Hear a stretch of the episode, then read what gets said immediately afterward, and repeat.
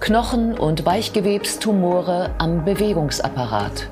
Guten Tag und herzlich willkommen zur Klinik-Sprechstunde, dem Asklepios Gesundheitspodcast mit Kirsten Kahler und Ärztinnen und Ärzten der Asklepios Kliniken.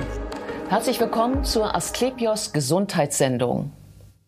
Heute geht es um Tumore an den Knochen und an den Weichteilen des Bewegungsapparates. Das sind also vor allem die Arme und die Beine. Wenn man eine solche Nachricht bekommt, dass sowas vielleicht vorhanden sein könnte, dann ist das erstmal sehr aufregend und es ist schockierend. Aber eine gute Diagnose kann klären, ob überhaupt etwas unternommen werden muss und wenn ja, was. Bei mir ist Dr. Anush Sufis Javasch. Er ist leitender Arzt und Sektionsleiter für Tumororthopädie an der Asklepios Klinik Barmbek. Schön, dass Sie Zeit haben, Herr Dr. Sufi. Vielen Dank für die Einladung.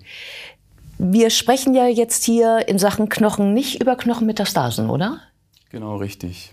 Bei Metastasen ist es so, dass der primäre Tumor eigentlich woanders liegt, äh, zum Beispiel in der Lunge oder in der Brust, um die häufigsten äh, Tumore mal zu nennen, ja. und dann in die anderen Gewebe gestreut hat, zum Beispiel auch in die Knochen und die Weichgewebe. Sondern wir wollen heute sprechen über Tumore, die primär im Knochen oder im Weichgewebe, so vor allen Dingen an den Extremitäten entstanden sind. Ja, reden wir da automatisch auch gleich über bösartige? Nein, also man unterscheidet gutartige und bösartige Tumore, sowohl bei den Weichgewebstumoren als auch bei den Knochentumoren. Die, weich, die gutartigen Tumore sind deutlich häufiger anzutreffen, die bösartigen glücklicherweise selten, aber umso spezieller sind sie in Diagnostik und Behandlung. Ja, ähm, also man muss ja immer so ein bisschen unterscheiden, einerseits Knochen, andererseits eben Gewebe. Ähm, äh, bei, den, bei den Knochen ist es auch da so, dass die gutartigen äh, häufiger sind als die bösartigen? Genau, deutlich häufiger. Gibt es da Unterschiede in den Namen? Ja, also es unterscheidet sich so ein bisschen nach dem Ursprungsgewebe. Also wenn man zum Beispiel ausgehend vom Knorpelgewebe in den Knochen selber einen Tumor hat, dann ist das zum Beispiel ein Enchondrom. Vielleicht hat das der eine oder andere schon mal gehört. Oder auch eine kartilaginäre Exostose, eines der häufigsten Tumorerkrankungen, äh, gutartigen Tumorerkrankungen, die man häufig bei Jugendlichen und Kindern zufällig entdeckt. Ähm, oder wenn es vom Knochen selber ausgeht, ähm, dann spricht man vom Osteom zum Beispiel oder auch Osteidosteom. So gibt es ganz unterschiedliche Namensgebungen je nach dem Ursprungsgewebe. Ja, ja, was ja auch überall sein kann. Und bei den, ähm, bei den Weichgewebstumoren, da fällt mir ein das Lipom. Gibt es noch andere? Ja. Genau, das Lipom ist das durchaus häufigste, ausgehend ja. vom Fettgewebe, aber es kann eben auch vom Bindegewebe ausgehen, zum Beispiel in Form eines Fibroms oder auch von Blutgefäßen. Dann nennt sich das Hemangiom zum Beispiel ähm, oder Myxom. Das sind so schwammartige Gewebe, also ganz unterschiedlich, auch je nach Ursprung. Ja, ähm, wenn Sie jetzt ähm, ja sowieso unterscheiden müssen, ist das gutartig oder bösartig und was ist das da eigentlich? Denn der Oberbegriff, sage ich jetzt mal, nenne ich jetzt mal Geschwulst vielleicht, wenn mhm. es so wäre. Ähm, wie macht man das so, dass man nachher auch ein sicheres Ergebnis hat? Also an erster Stelle ist immer die Untersuchung natürlich. Man muss den Patienten nach seiner Anamnese, nach seiner Vorgeschichte fragen und den Patienten untersuchen. Schon der Tastbefund kann durchaus weiterführen in der Diagnostik. Und dann schließt sich häufig die Bildgebung an. Ganz entscheidend, dass die Bildgebung äh, komplett abgeschlossen ist, bevor man weitere Schritte einleitet. Und bei den Knochen äh, kann ein Großteil der Tumore schon am normalen Röntgenbild äh, diagnostiziert werden. Der Kenner kann schon in ungefähr 80 Prozent der Fälle am normalen Röntgenbild, am einfachen Röntgenbild die Diagnose stellen oder zumindest äh, sehr stark eingrenzen, um was für einen Knochentumor es sich handelt. Ähm, und weiterführende Diagnostik sind dann, ist dann die Schnittbildgebung, zum Beispiel die Computertomographie oder speziell bei den Weichgewebstumoren auch die Kernspintomographie, das MRT, was dann in der Regel immer mit Kontrastmittel durchgeführt werden sollte.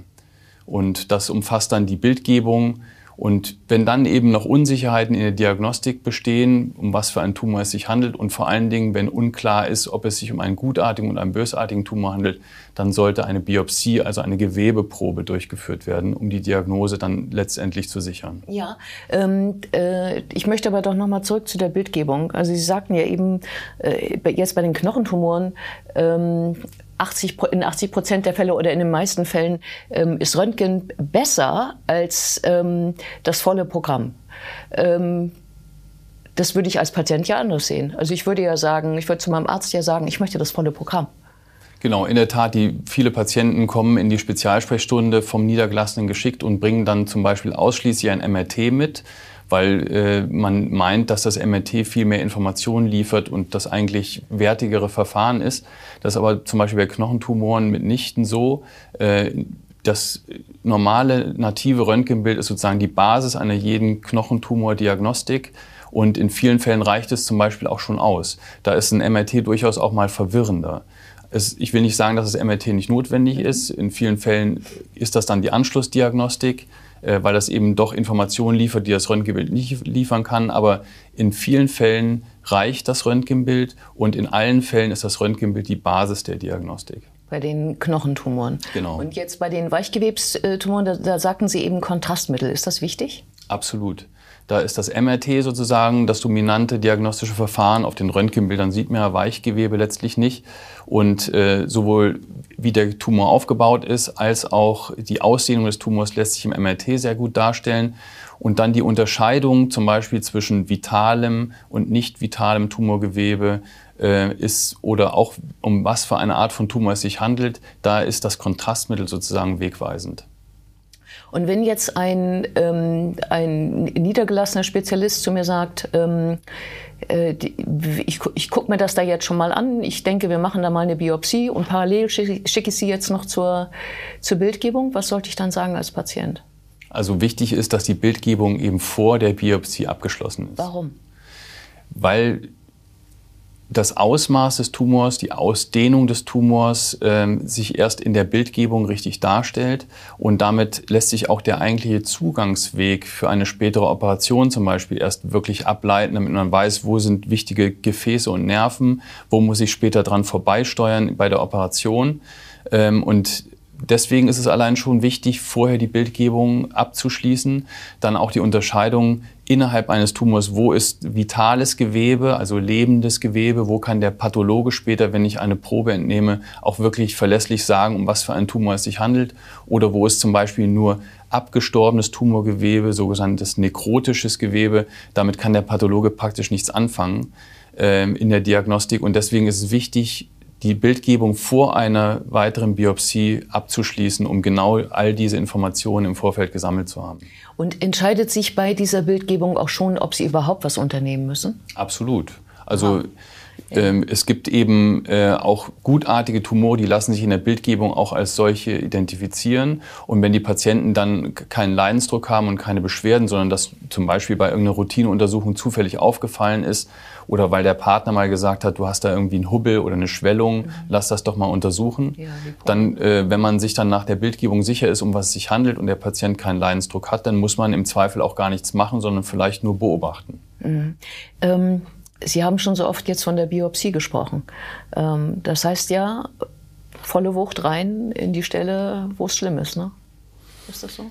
Das ist so, das lässt sich nicht vermeiden. Man eröffnet den Tumor sozusagen bei einer Gewebeprobenentnahme. Das ist unvermeidlich und deswegen ist es sehr wichtig, dass man äh, da spezielle technische äh, Dinge beachtet und dass das beim Spezialisten durchgeführt wird.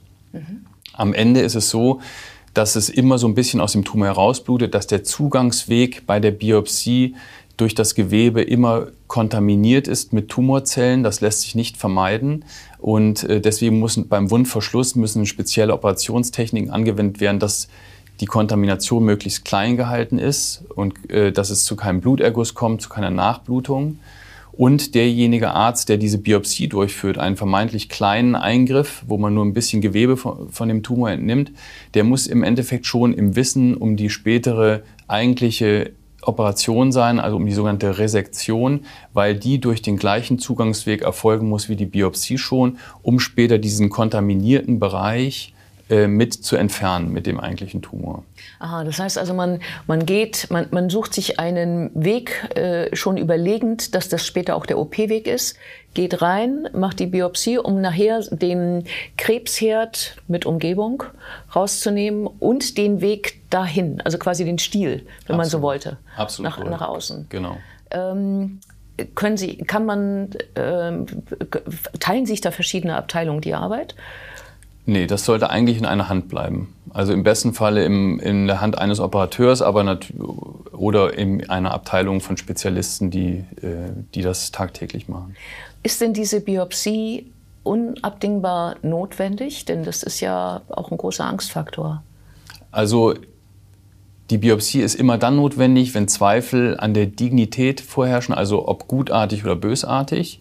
Wenn das nicht klar ist nach Abschluss der Bildgebung, muss eine Biopsie erfolgen, um eben diese Frage zu klären.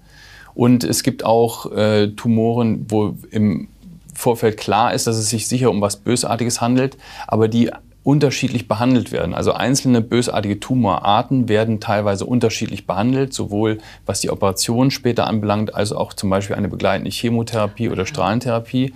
Und auch da gilt es im Vorfeld vor einer eigentlichen Operation die Frage zu klären, um was für einen Tumor es sich genau handelt, um dann entsprechend die Therapie exakt zu planen.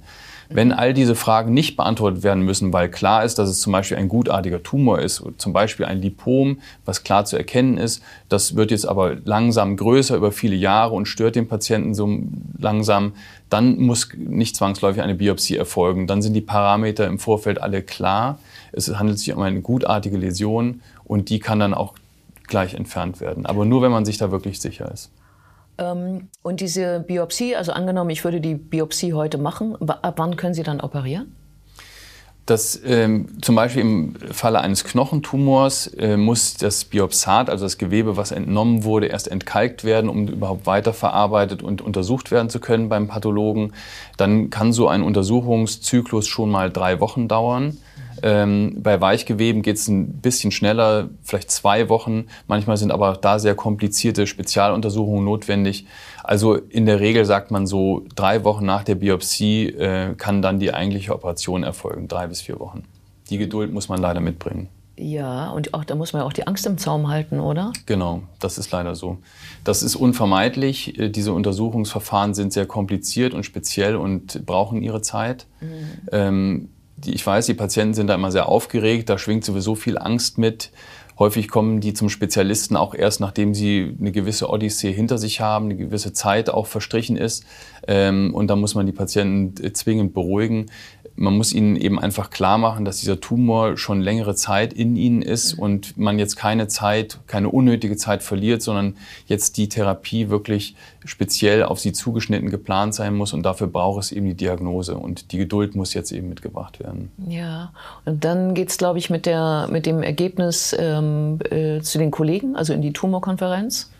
Richtig. Also im Falle von bösartigen Tumoren sollte auf jeden Fall eine Tumorkonferenz äh, aufgesucht werden mit dem Fall, um eben dann interdisziplinär ähm, zu besprechen, wie die richtige Therapie erfolgt.